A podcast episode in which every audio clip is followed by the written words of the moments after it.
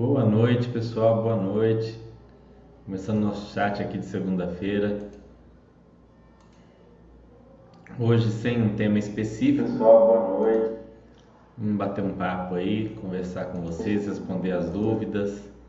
É, podem deixar nas dúvidas aí. Hoje a gente vai bater um papo mais descontraído. Depois nós vamos dar sequência nas próximas semanas, no, fazer outras análises de fundos imobiliários Futuramente eu vou começar uma série sobre é, análise e montagem de carteira de fundos imobiliários. Mas hoje é tema livre, hoje a gente, vocês podem perguntar o que vocês quiserem. Finanças pessoais, renda fixa, FIIs, enfim, montagem de carteira. O que tiver dentro do meu alcance aí, eu vou tentar responder vocês.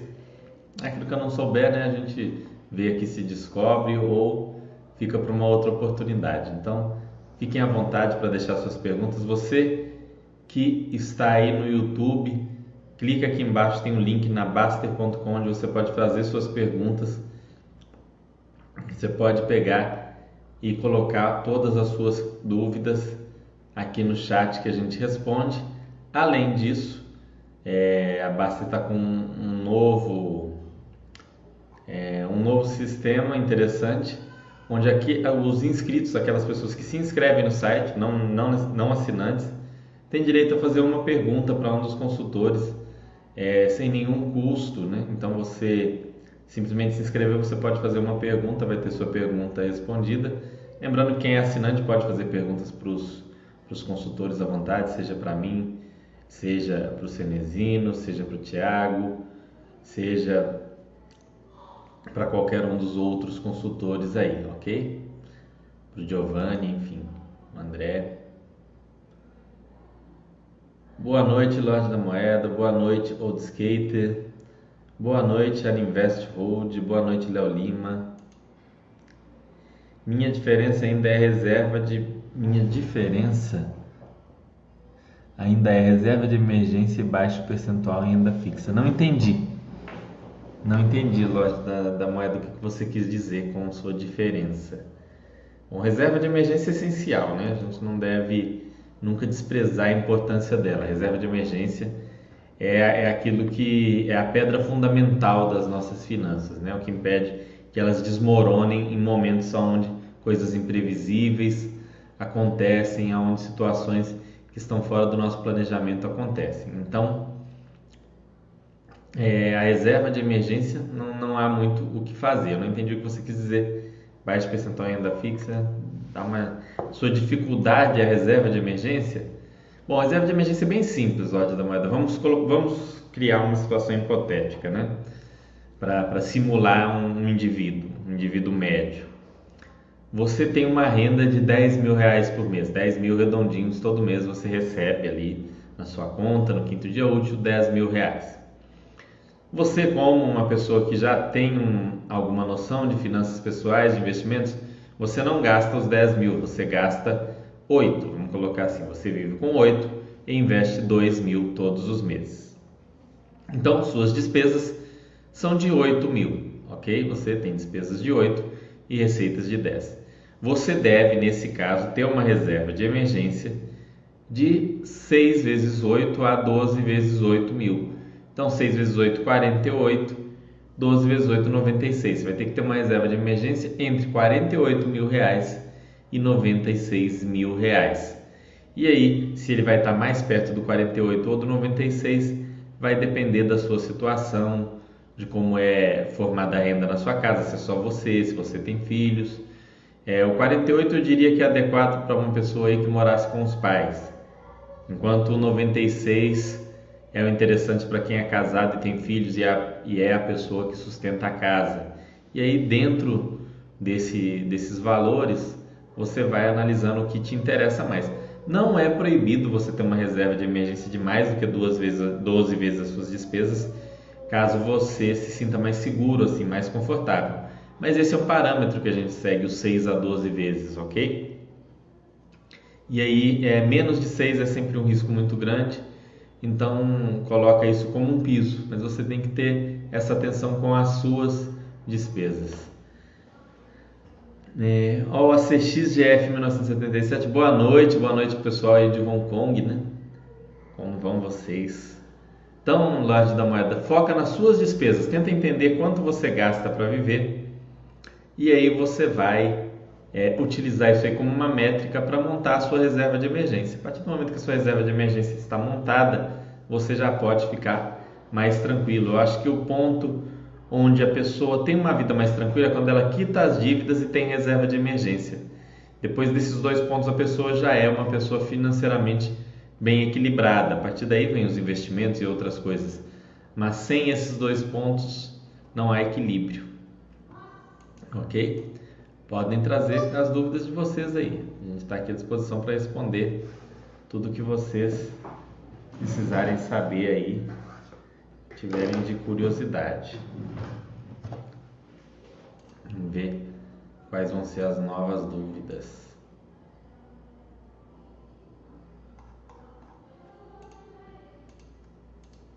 Hum, vamos lá, vamos lá.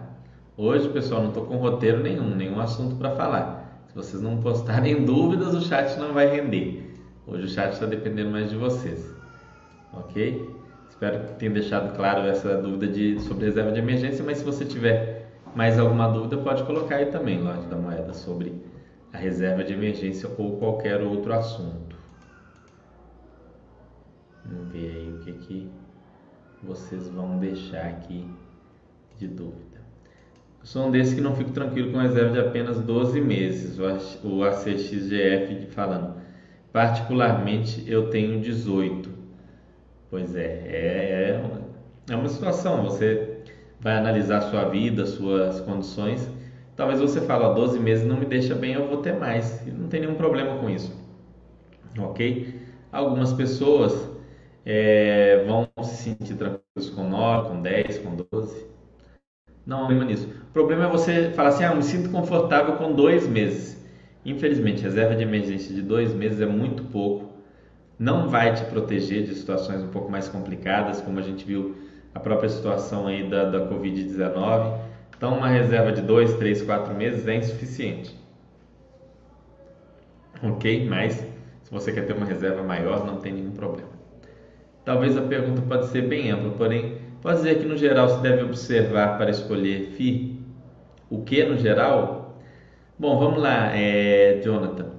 Tem um, um entra aqui, eu vou, vou te explicar aqui, vamos compartilhar a tela que aí eu mostro para vocês, né? É mais fácil do que eu ficar falando clica ali, clica ali, clica no acolá. Vamos lá. Você vai vir aqui, ó, tá vendo aqui no site da Baster? Você vem aqui no canto tem vídeos, imagens e áudios. Vou abrir outra janela aqui. Aí vai ter vídeos aqui. Aí você vai procurar aqui pelo moderadores. Não, aqui não. Você vai vir aqui chats, áudio, aqui ó. Peraí. Você vai vir na galeria e aí filtrar vídeos. Então você põe aqui moderador Fernando e aí o que você procura? Aulão. Colocar aqui aulão Fernando, vai aparecer aqui provavelmente aulão de FIS, ó. Aulão de FIS parte 1 de 1, aulão de FIS parte 2 de 2, aulão de FIS parte 3 de 3. E tem esse aulão de FIS parte segundo aulão de FIS parte 1 de 2 e 2 de 2. E tem esse aqui maior aqui de 1 hora e 48, que é o aulão de FIS aqui, parte 1. Nesses vídeos todos eu falo muito sobre isso, né? Eu pego aí explico o básico do que é um FII até esses pontos, falo um pouco de imposto de renda, falo que é o IFIX, mas basicamente, quando você decide comprar um fundo imobiliário, ó, o vídeo é do dia 17 do 4, vai fazer um ano agora, né? A gente vai ter outros temas interessantes. Bom, quando você resolve comprar um fundo imobiliário, você precisa pre prestar atenção a alguns pontos importantes. A diversificação, ou seja, a quantidade de ativos que aquele fundo imobiliário tem, o histórico do fundo e do gestor, Ou seja, é um fundo que se mantém bem ocupado, é um fundo que vem crescendo, é um fundo que tem atualizado o portfólio, tem imóveis bons, faz reformas e, enfim, cuida do seu portfólio de imóveis, né? Imóveis envelhecem, precisam ser cuidados.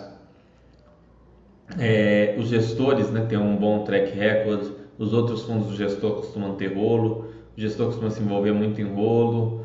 Quando o gestor faz alguma análise, alguma projeção, ele, ele é realista, ele, ele costuma colocar o investidor a par daquilo que está acontecendo. Tamanho do fundo, claro, é muito importante, entra em diversificação, foi o primeiro ponto que eu falei. A liquidez, se o fundo tem liquidez suficiente para que você possa comprar, para que você possa vender em caso de necessidade, é, ou seja, para que você possa entrar e sair do fundo sem maiores dificuldades. E, é claro, os ativos do fundo. Né? Você vai olhar, quando é um fundo muito diversificado, você olha os principais ativos. Se for um fundo menor, você dá uma olhada em todos. A maioria dá para você olhar todos. Você vai prestar atenção nisso daí quando é um fundo de tijolo.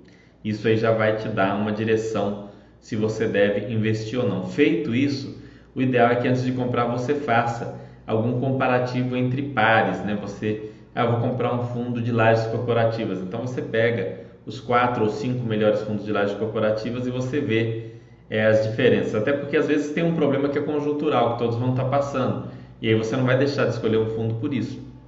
Ao mesmo tempo, é, você vai ver algum fundo que mesmo quando os outros estão bem, quando as coisas estão dando certo, eles ele se enrola, o gestor faz alguma besteira e aí você consegue eliminar os mais problemáticos com essa comparação entre pares. E é claro, leitura do relatório gerencial, leitura do relatório gerencial. Leia no mínimo os seis últimos relatórios gerenciais, preferencialmente os 12 últimos relatórios gerenciais, tá?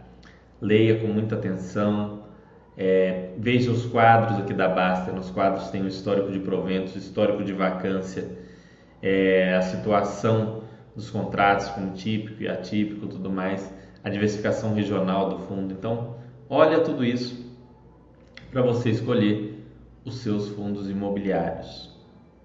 Tem o meu livro também, está linkado aqui e está na área de livros da Basta, gratuito para assinantes, que fala no geral sobre os parâmetros para análise de fundo imobiliário.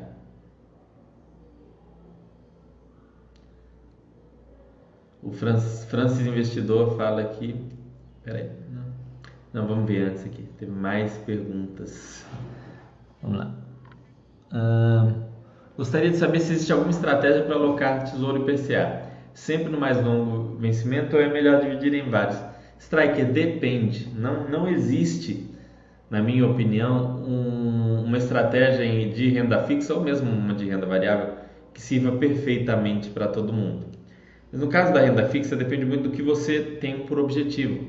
Se for para simplesmente construir patrimônio sem prazo, o Tesouro IPCA mais longo realmente é uma opção mais interessante. Mas, se ao longo do caminho você tem alguns outros objetivos, como compra de um imóvel, compra de um automóvel, uma viagem internacional, aí é interessante que você aloque parte dos recursos para isso. Você invista um pouco daquilo que, daquilo que você receber é, nesse tipo de investimento, nesse investimento de prazo mais, é, como vamos dizer, de um prazo mais curto, né? Ah, eu quero comprar um carro em 2026 e aí eu vou investir tudo no Tesouro IPCA 2050 e em 2026 eu saco uma parte, correndo todo aquele risco da marcação ao mercado. Não vale a pena. Então depende muito é, dos seus objetivos, do seu planejamento, tá? Eu, no geral, gosto assim, dentro de uma carteira de renda fixa, eu acho que é sempre bom ter algum ativo que não sofre marcação a mercado. No caso, o ativo mais tradicional que faz isso é o Tesouro Selic.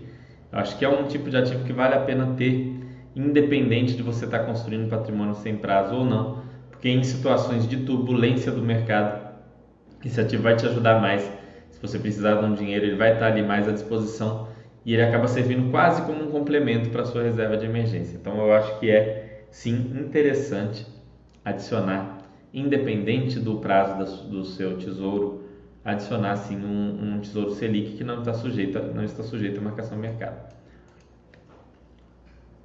Tartaruga falando aqui. Para uma pessoa com 50 anos que quer se aposentar aos 62, com 15 mil ao mês, quanto deve ser o aporte mensal? Não tem como fazer um, um cálculo perfeito disso, tartaruga, tá bem? Mas, em geral, você vai precisar tá, de pelo menos algo em torno de 300 vezes essa renda, ok? Algo em torno de 300 vezes. Então, você está falando de 15 mil vezes 300. Você vai ter que investir ao longo desse tempo 4 milhões e 500 mil você vai ter que ter investido. Ah, quanto vai ser o aporte mensal? Não tenho como te dizer. Por quê? Porque eu não sei qual vai ser a taxa de juros, eu não sei qual vai ser o retorno médio das ações e dos fundos imobiliários, eu não tenho como te dizer isso daí. O que você pode fazer é aportar o máximo que você puder. Se você está no zero ainda, para você chegar em 4 milhões e 500 num período de 12 anos, que é 144 meses, né, você vai ter que aportar um valor bem alto, algo em torno de 30 mil reais por mês. Ok? Fica um pouco mais complicado. Mas foque no aporte, em aportar um valor bem adequado. Agora, ter esse objetivo de renda tanto, patrimônio tanto, é algo que eu tinha quando eu comecei. Depois eu entendi que esse tipo de objetivo não funciona, porque você não tem controle sobre o mercado, você não tem controle sobre o retorno. Às vezes você planeja, olha, em 2023 eu quero ter 500 mil reais. Aí chega em 2022 você está com 490, mas em 2023 o mercado afunda e você vai para 380. Ou então você está planejando os 500 e aí você chega nos 500 em 2023, em 2022, aí você relaxa, não investe mais direito no ano seguinte e aí seu patrimônio deixa de crescer e vem uma queda do mercado, ele diminui. Então o foco, o meu foco, o foco que eu sempre digo que vocês investidores têm que ter é no aporte, é no valor de aporte e na consistência, na disciplina de estar aportando todos os meses, né? Aportar em janeiro, em fevereiro, em março, em abril, em maio, em junho, em julho, enfim, aportar com regularidade em bons ativos, fazer a análise para aportar em ativos de valor, ok? Ter é, uma, um dinheiro em renda fixa, ter um dinheiro em renda variável, né? ter dinheiro ali talvez em fundos imobiliários, ações, tesouro IPCA, tesouro Selic, montar um portfólio e fazer os aportes regularmente. Esse deve ser o foco do investidor. Quanto eu vou ter lá na frente, isso não há, não é algo que possa ser controlado por você. Quando você aceita isso, que não tem como controlar o quanto de dinheiro você vai ter, você fica muito mais tranquilo você passa a ter o foco naquilo que importa.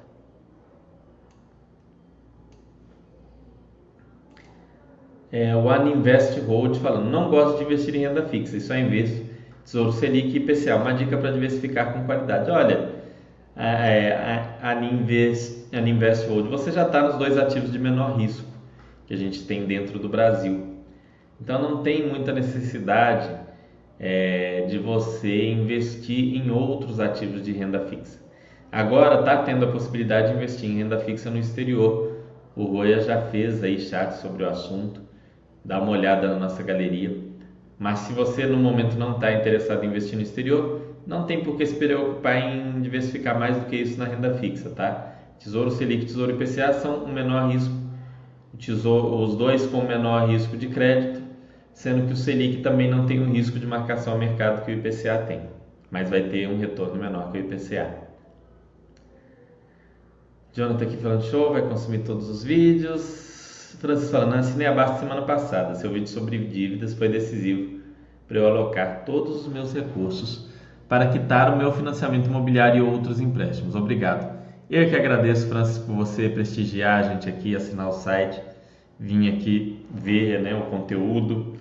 É, dívidas, pessoal, infelizmente, infelizmente, todo mundo praticamente que eu vi na minha vida ir se afundar, ir para um caminho muito ruim, foi por causa de dívidas, tá? Alguns por causa de drogas ou bebida, mas quando não é nem droga nem bebida, é dívida. Então, dívida, sim, é terrível, é para a vida da pessoa. Depois de drogas e de, de, e de álcool vem sem sombra de dúvida, as dívidas. E, e eu vejo casos o tempo inteiro. E a pessoa às vezes se considera sem sorte, porque ela fala que ela trabalha, não sei o que, mesmo assim não tem nada, mas ela não sabe que o que está consumindo a vida dela são as dívidas. Então isso é muito ruim, muito ruim.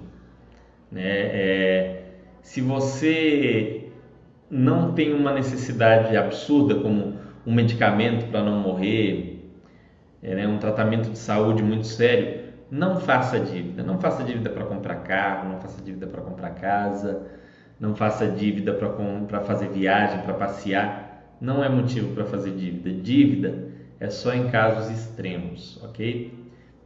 Se você assimilar isso na sua cabeça, você vai conseguir ter uma vida muito mais tranquila. Seria o momento de pensar em criptomoedas? O MB Xavier falou. Olha, MB Xavier, é um assunto que eu assumo, não entendo praticamente nada, entendo muito pouco. Então eu acho que assim, ah, ter criptomoedas é errado? Claro que não. Mas a gente tem que ter atenção no caso da criptomoeda na enorme volatilidade que esse produto tem. Eu nem não considero bem um ativo. Esse tipo de produto tem uma volatilidade absurda. Então, você colocar um percentual médio ou alto do seu patrimônio é um risco muito grande. Agora, você falar, ah, eu quero colocar 1% daquilo que eu tiver, né, do meu patrimônio total, do meu dinheiro, eu quero colocar em criptomoedas. Eu não vejo problema nisso. Tá? Desde que você estude um pouco, entenda um pouco as criptomoedas, coisa que eu admito até hoje eu não fiz adequadamente, eu não entendo muito de cripto. Assisti um documentário, vi alguns chats do, do Osh que fazia aqui, é, mas o meu conhecimento sobre criptos é muito restrito. Então, assim, evite alocar um percentual muito alto, até por causa da volatilidade, e estude, tenha, tenha cuidado, né? não, não, não, não tome nenhuma atitude precipitada. É, o, o Franz Investidor perguntou onde encontrar na Baster os relatórios gerenciais. Boa pergunta e eu vou te mostrar o nosso sistema para isso. Então, ah, eu quero estudar um fundo imobiliário. Estou aqui na Baster, não quero precisar ir na página do gestor, procurar, até porque cada gestor é de um jeito.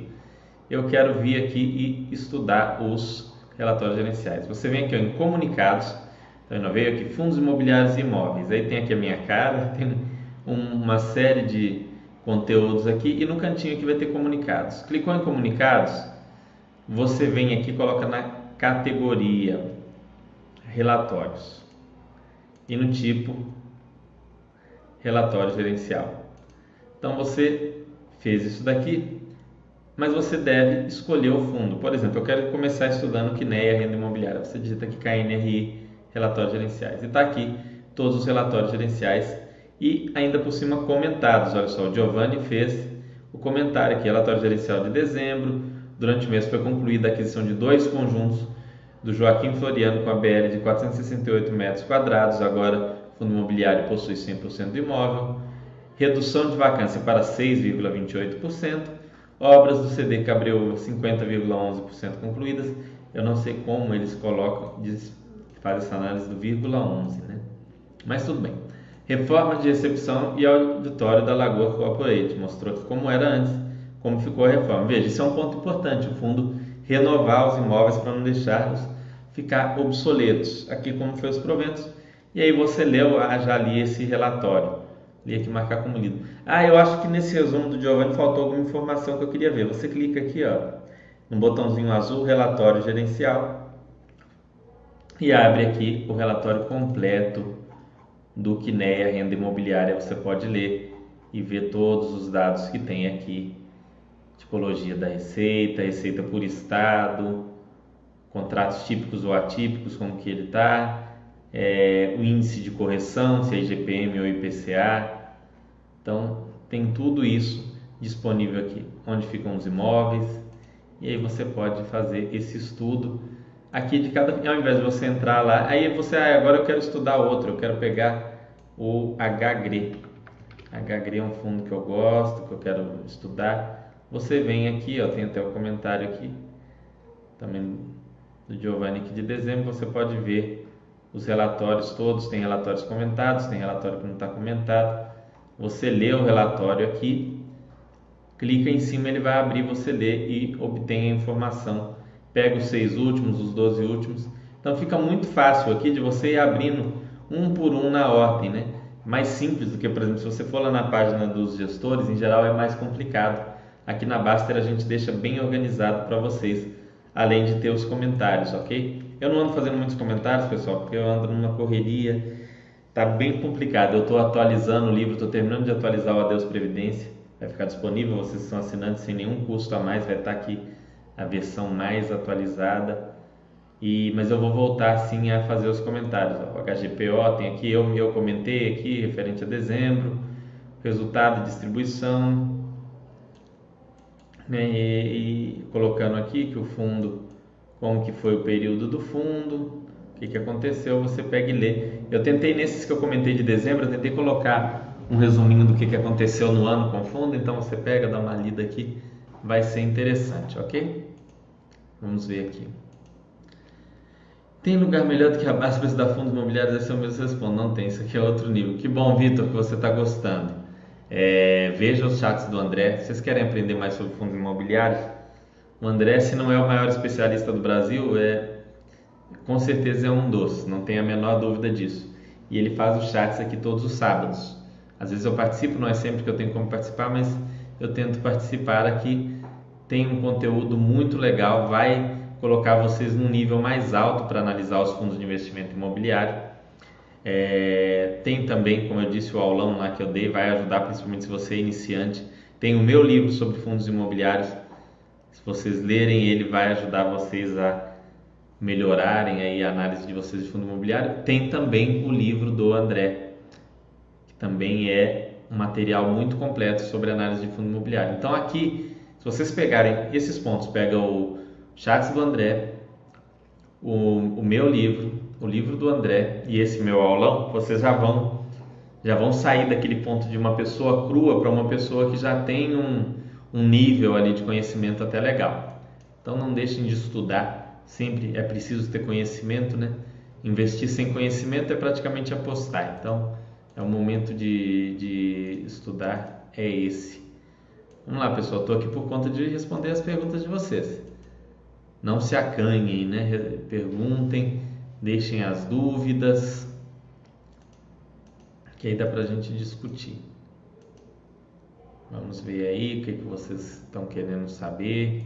Se quiserem saber alguma coisa sobre como funciona algum, alguma funcionalidade do site aqui também, é, podem perguntar. Igual o pessoal perguntou como ver os relatórios gerenciais. Isso é um ponto muito, muito importante porque a gente implantou isso daqui para facilitar né, a análise de vocês. Eu acho que isso facilitou muito vocês podem, eh, por exemplo, comecei a estudar o fundo imobiliário, eu li os relatórios gerenciais. Aí eu quero entender um pouco melhor o fundo. Você pode vir aqui e pegar é, os fatos relevantes. Você lê os últimos fatos relevantes dos últimos seis meses, dos últimos 12 meses do fundo.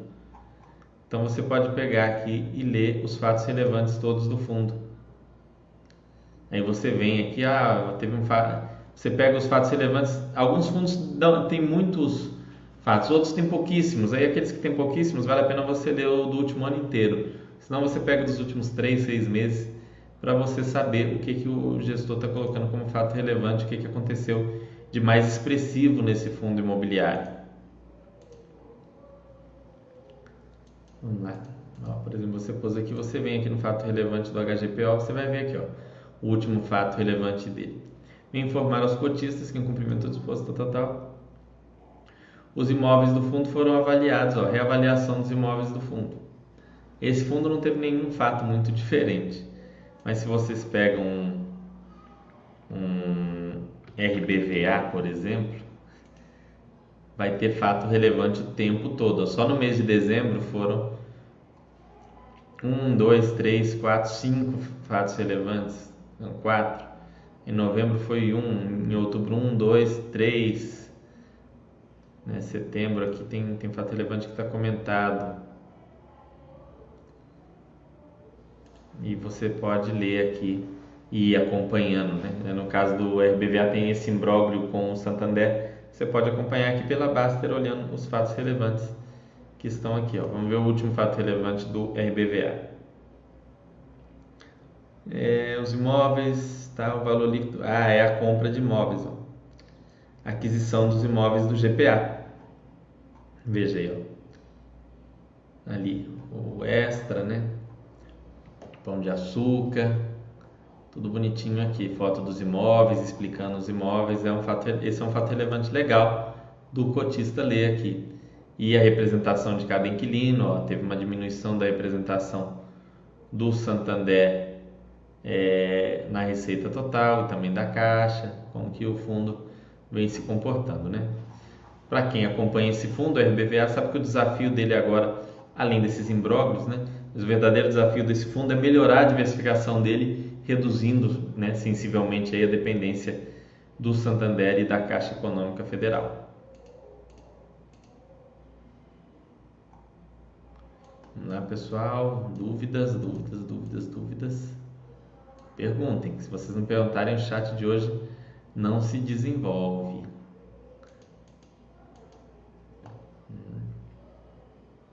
Vou fazer um. Quando eu for fazer uma série de vídeos sobre fundo imobiliário, eu vou fazer parecido com essa série que eu dei do Adeus Previdência. Eu vou fazer uma série dessas sobre o meu livro de fundos imobiliários. E aí eu vou passar por algumas questões, alguns fundos e por essas ferramentas todas da Basta.com. Isso aí vai ser em breve, vocês não perdem por aguardar.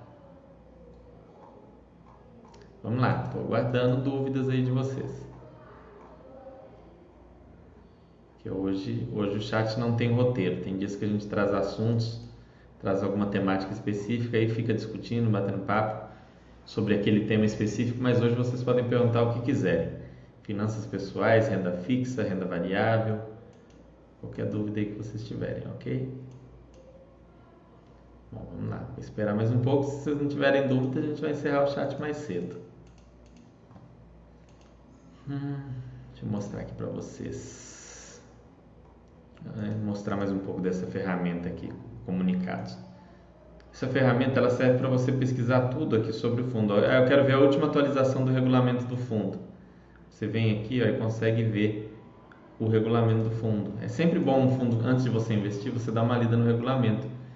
Então vocês pegam aqui e dão uma lida para entender um pouco o fundo, para compreender. Não é um documento que vocês vão precisar ler sempre, mas ler uma vez, né? Eu acho que vale uma leitura, um, um documento de 36 páginas, um, uma letra enorme, né? Considerando que é um local onde vocês vão colocar bastante dinheiro ao longo da vida de vocês, vale uma leitura. E aqui facilita para vocês encontrarem os fundos ok? Eu vou sugerir, é... quer ver? Ó, você pode colocar aqui Se a carteira. Braços, eu te daria um abraço. Ó, o Google falando loucuras aqui para mim. Vocês podem vir aqui em meus FIIs, colocar todos e aí ele vai pesquisar de todos os fundos que vocês têm na, na carteira de vocês. Vocês vêm aqui, ó, meus FIIs todos e pesquisam, vai aparecer o relatório gerencial dos fundos que vocês têm. Então eu quero ler os relatórios uma vez por mês. Eu vou aqui no todos, relatório gerencial, aperto e vai listar o último os relatórios gerenciais de todos os fundos que vocês têm em carteira, que é muito legal. Ok, vamos ver, vamos ver mais dúvidas aqui. Hum... Me falando que segunda-feira a galera tá com o cérebro lento ainda. Hoje eu estava montando um móvel aqui em casa, né? É, além de fazer outras coisas, montei um móvel aqui de, de tarde. Nossa, eu fiquei quebrado para montar uma escrivaninha. Estou muito despreparado para esse tipo de serviço. Ficou bem montado, ficou bacana a escrivaninha, tá até ali, não sei se dá para vocês verem. Ficou bem montadinha ali, mas que trabalho, viu? Meu Deus. É, não, não, foi, não foi fácil. É... Boa noite, Fernanda. É comum aqui na Base.com devemos comprar e manter os FIIs que trazem valor aos cotistas. Como medir esse valor? Características do FII identificam geração de valor. Olha, para mim, né, isso aí, valor é uma, é uma análise intrínseca. Né? Quando a gente fala valor, não tem um, um número específico como valor patrimonial, ou dividend yield, ou crescimento dos rendimentos. Né? Eu, para mim, o que, que é um fundo que agrega valor? É um que mantém a sua taxa de vacância em níveis saudáveis, e esses níveis saudáveis variam conforme o mercado, mas sempre níveis ok, níveis saudáveis, é o que eu falei de comparação entre pares. Se todos os fundos com o mesmo tipo de imóvel que ele tem uma vacância de 20 e de 15% e ele tem uma vacância de 40, não está saudável. Se todos têm uma vacância de 10 e ele tem uma vacância de 5, ele está muito bem. Então, esse é um ponto a analisar, a vacância, é, a qualidade dos imóveis, a qualidade dos inquilinos. Eu gosto de fundos que buscam crescer, de maneira geral, eu prefiro fundos que estão em busca de crescimento, de aumentar a diversificação, tanto em termos de imóveis quanto em termos de número de inquilinos. Que eu falei do RBVA, do desafio dele, ele é um fundo que, se ele conseguir crescer e fazer o Santander representar um percentual muito pequeno da carteira, esses problemas com o Santander passam a não, não ser tão relevantes. Então, o fundo crescendo, nenhum inquilino pode virar realmente um grande problema, uma grande pedra no sapato. Então, essa habilidade do fundo, para mim, também revela um valor. Tá? O rendimento está sempre crescente, para mim, não é essencial. Se o fundo não cresce, eu acho que se ele mantém sempre aqueles mesmos imóveis, aí olhar o rendimento pode fazer mais sentido, mas no geral, um fundo que cresce em diversificação, ainda que o rendimento não cresça no curto prazo, isso no longo prazo vai te trazer mais segurança e uma, uma solidez maior naquele rendimento que você recebe. Então, isso faz diferença. Ok? Então, esses são os pontos principais. É claro que você tem que entender cada fundo que você investe, como eu disse, lendo o relatório gerencial. Que aí, na medida que forem aparecendo problemas, você vai poder fazer sua avaliação, olhar e falar: olha, esse fundo não tem mais valor, porque esse fundo me dá muito problema, me dá muita dor de cabeça. Esse fundo direto tem um rolo, eu não quero mais ele na minha carteira. Você põe ele em quarentena ou vende. Mas isso é conhecendo os fundos que você vai poder fazer essa análise se ele perdeu o valor ou não. Mas se tem valor, o que eu olho é isso: a diversificação, qualidade dos imóveis, qualidade do gestor. Tem, teve essas três coisas, o fundo já tem uma forte, uma grande chance de entrar na carteira. Se além disso ele ainda faz emissões, está crescendo, melhorando a diversificação, aí esse fundo provavelmente vai estar na minha carteira em algum momento. Boa noite, comprei vários FIIs na alta de dezembro de 2019 janeiro de 2020, mesmo sem entender nem ter estudado muito. Até FOFs, devo vender? Não, é, é. Você não. É aquilo que eu acabei de falar para o sobrevivente sobre, sobre valor, né? Você tem que analisar, se debruça sobre cada um desses fundos imobiliários. Vamos supor, você comprou, comprei vários FIIs. Vamos colocar que você comprou 20. Põe em ordem alfabética. Né? Põe em ordem alfabética. Aí pega o primeiro deles lá. Aí você vai vir aqui. Você vai vir aqui na Basta.com. Vai vir aqui. Vamos supor que o primeiro vai ser o, o BBPO. Né? Não estou falando que vai para comprar vender BBPO. Como que tá aqui? Peraí. Ah não, aqui ó. Indiferente, BBPO. E você vai pegar aqui e vai ler tudo aqui, todos os últimos relatórios gerenciais do BBPO, vai ver o mural do BBPO e procurar entender. Aí você passou pelo BBPO, ah, eu, eu acho que ele, esse fundo para mim tá ok. Então aí você vai para o próximo, vamos colocar, sei lá, é, o HGLG, aí você vai para HGLG. Aí você vai pegar aqui e vai ler aqui os comentários do HGLG. Você vai, vai avaliar, vai ver a vacância e tal, vai pegar os 12 últimos relatórios gerenciais, vai ver aqui os comentários, algum relatório você vai abrir, ler o relatório inteiro e vai tomar sua decisão. Você vai fazer isso de um por um, fundo por fundo, ok? Não vai pegar isso aí vendendo tudo e nada disso. Você vai estudar um por um desses fundos que estão na sua carteira e tomar sua decisão se você fica com ele ou não, ok? Sem pressa, sem decisões afobadas. Fernando, uma curiosidade: quando você comprou seu primeiro FII? Meu primeiro FII, se não me engano, foi 2012 ou 2013. foi meio tarde, né? Teve gente que começou em 2009, 2008, eu comecei lá em 2012, 2013. É, não me lembro qual fundo foi exatamente, mas foi por aí.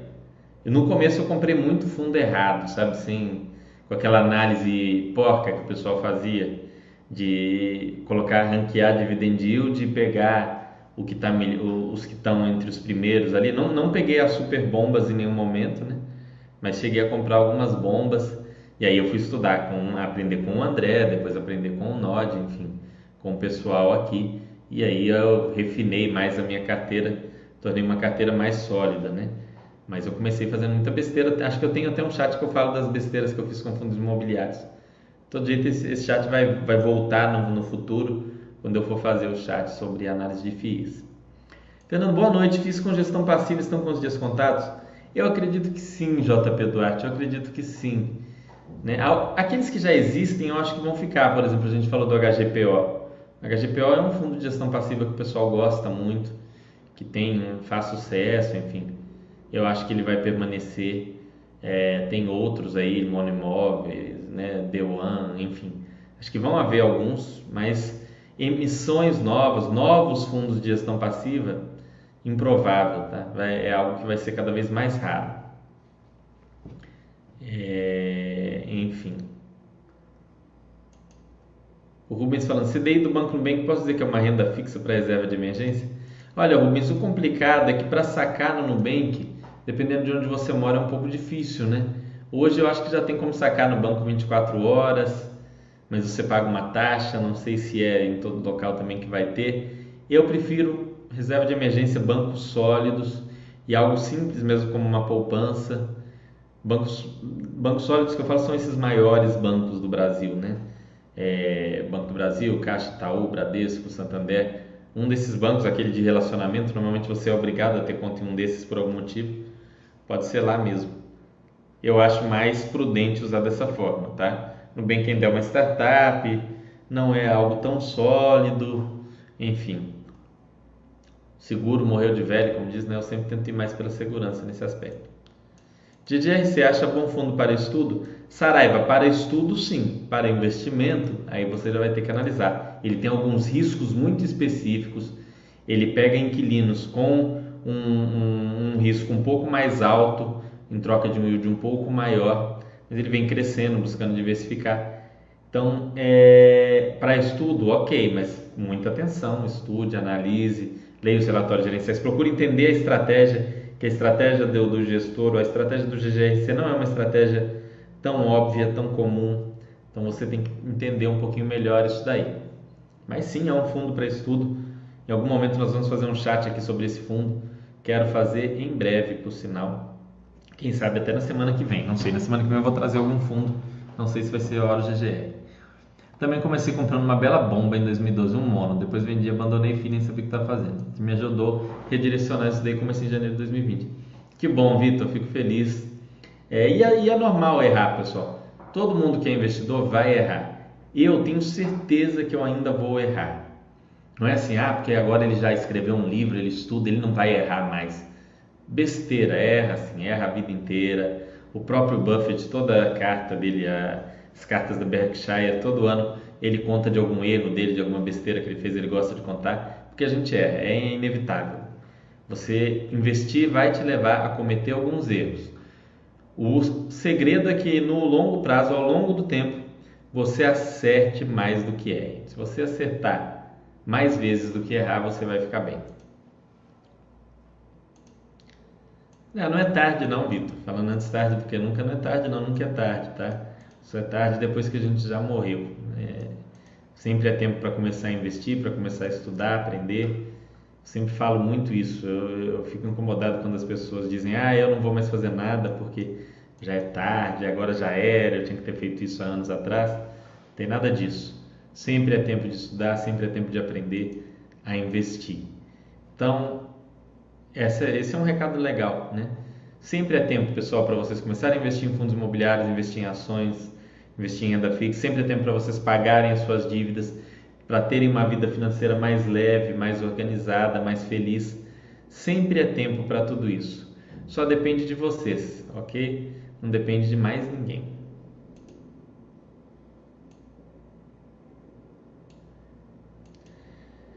Sobrevivente falou: em relação à receita, despesa é um item que você acha importante considerar ao analisar um FII?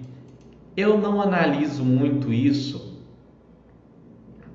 tá? Eu não analiso muito isso, porque eu pego fundos grandes, vai ter uma despesa alta, vai ter uma despesa alta. É, não, não é um, um, item que eu faça uma, uma grande um, uma grande como é que fala? Não faço um, uma grande análise em relação a isso. Um, não é um ponto que eu olho muito bem. Eu olho a relação receita-rendimento, distribuição. Eu não gosto de fundos que distribuem consistentemente acima daquilo que eles geram como receita. Isso eu analiso, né? A receita versus distribuição. Mas a receita versus despesa não é um ponto que eu tenha muita atenção. Ok? Rubens falando, comprei BCFF antes de entrar no site. Eu errei? Só você pode dizer, Rubens. FOF tem seu lado negativo de você pagar taxa em duplicidade, tem o um lado positivo da diversificação interna. Você tem que pegar e fazer a análise do BCFF e da carteira dele e da estratégia dele para dizer se ele faz sentido para você ou não, tá? É, errar simplesmente por ter comprado o fundo não errou, ok? Principalmente você sendo iniciante, começou por um FOF, muito menos pior do que começar por um mono inquilino com problemas sérios aí que é o que eu vejo. Eu vejo muito, pessoal, tem entrado muito investidor novo em fundos imobiliários, vocês sabem, nós já passamos de um milhão de investidores e muita gente que vem conversar comigo que está começando vai direto e reto no XP Macaé por causa do yield elevadíssimo, com a Petrobras saindo agora, ou seja, não fazem ideia do que estão fazendo. Então isso sim seria um erro crasso entrar no XP Macaé em janeiro de 2021, porque o rendimento é alto.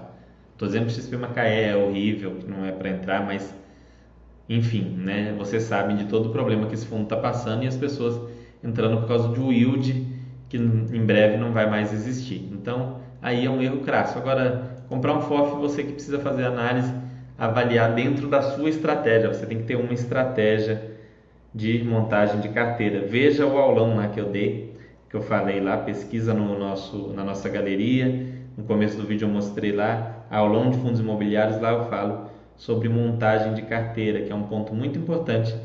E montando uma carteira bem equilibrada, bem sólida, você vai ter mais tranquilidade. Ações de distribuição que você acha prejudicial quando o FII distribui constantemente mais que 100% da receita? Isso mesmo, isso mesmo. É saudável entre 95 e 100, perfeito, sobrevivente. Porque a legislação exige que ele distribua 95, então você não vai esperar que ele distribua 90, 80. É, quando o fundo está distribuindo 90 ou, ou, coisa assim, você tem uma certeza que no fim do semestre ele vai distribuir mais, ele vai ser obrigado ali, vai ter uma distribuição mais alta. Isso não vejo isso como um problema. Agora, quando o fundo está constantemente distribuindo 102, 103, 105, 104, e de repente ele tem que vender um imóvel para poder manter aquela distribuição, ele tem que fazer uma, alguma coisa Aí eu não gosto, eu não acho legal, tá? Se eu fosse gestor de fundo imobiliário, eu passasse assim, Fernando, você está autorizado a gerir um fundo imobiliário e tal, você vai ter o seu fundo, o fundo aí para você. Eu sempre distribuiria 95, eu não queria distribuir nem mesmo 96. E eu usaria isso para fazer um caixa, tá? E não seria um caixa para normalizar distribuições em momentos mais complicados seria um caixa para eventualmente fazer alguma aquisição e fazer o fundo crescer de alguma forma organicamente. Isso é o que eu faria. É... Enfim, eu, é o que eu faria. Então, eu, eu, quando é uma estratégia extremamente oposta ao que eu faria como gestor, eu acho que eu não, não me interessa muito. Mas eu entendo porque os gestores às vezes distribuem mais. O mercado olha muito o rendimento e yield na hora de escolher e eles são remunerados pelo valor de mercado, né? Então acaba que gera esses incentivos a fazer esse tipo de coisa. Não acho que seja absurdo eles fazerem isso considerando esses incentivos, mas eu eu não faria. Provavelmente eu seria demitido depois de, de uns dois anos. E no fundo, enfim.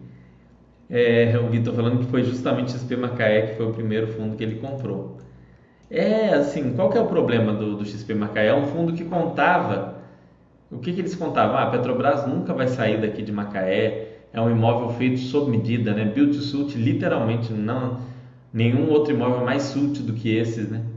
Para a Petrobras, eles vão ficar nesse, nesse imóvel.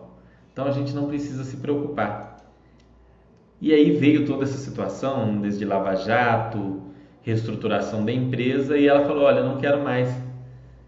E é uma cidade que, infelizmente, Macaé não é uma cidade que tem inúmeras grandes empresas que poderiam se interessar pelo imóvel, inúmeras universidades. Então, não é como se esse imóvel estivesse numa avenida paulista, no, no, numa região do Rio de Janeiro ou aqui em Belo Horizonte. É uma cidade um pouco mais complicada, né? Então, aconteceu isso daí.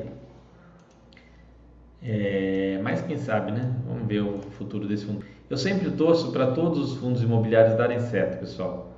Menos aquele pessoal que tenta dar golpe e tal, né? Tem um outro que a gente sabe que é isso. Mas com exceção de casos muito que eu não enxergo que o caso do XP Macaé seja esse de golpe, eu sempre torço para que o fundo consiga se dar bem, assim como as empresas também, né? O mercado de maneira geral. A gente quer que as empresas vão bem, que as empresas vendam, que elas possam gerar emprego, as pessoas terem mais renda, poderem consumir, poderem investir, ter uma vida legal. Então, eu sempre torço para que dê certo o fundo imobiliário que é lançado, a empresa que faz a IPO na bolsa. A gente sempre torce para que dê certo, mas nem sempre dá. Hein?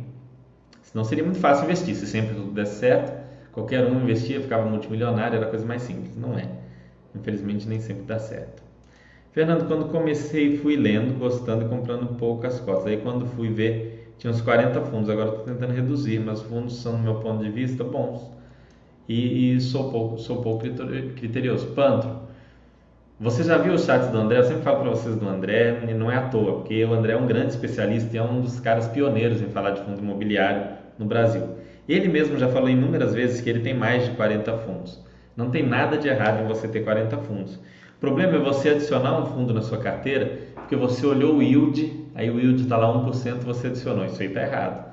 Ah, peguei esse fundo aqui porque parece bonitinho esse, esse imóvel aqui, um dos imóveis do fundo. Aí está errado. Agora, se você entendeu o fundo, analisou, você entendeu que 40 fundos têm valor, não tem nenhum problema você ter uma carteira dessa. Não tem nenhum problema. E o bom de uma carteira extensa como a sua é, se, se você cometer algum erro, se algum desses fundos der um problema, vai ter um impacto muito pequeno na sua vida, que é muito legal. Então, quanto não, não, fique, não se sinta mal por estar diversificando em 40 fundos imobiliários, porque não tem nada de errado nisso. Ok, pessoal, vou encerrar aqui, né? Quase uma hora de chat. Espero que tenham gostado. Na semana que vem eu vou trazer algum tema específico para vocês, muito provável análise de algum fundo, algum estudo de caso aqui. Quero ver se eu trago algum estudo de caso legal. Né? O pessoal falou de Oro GGR, Sistema KE, enfim, vamos ver algum, algum estudo que sirva para vocês aprenderem para usar, inclusive, para analisar outros. Então, vou tentar trazer uma coisa legal. Espero que tenham gostado, que tenha ajudado, que o conteúdo tenha sido enriquecedor de alguma forma. É uma ótima semana para todos vocês e até a nossa próxima segunda-feira.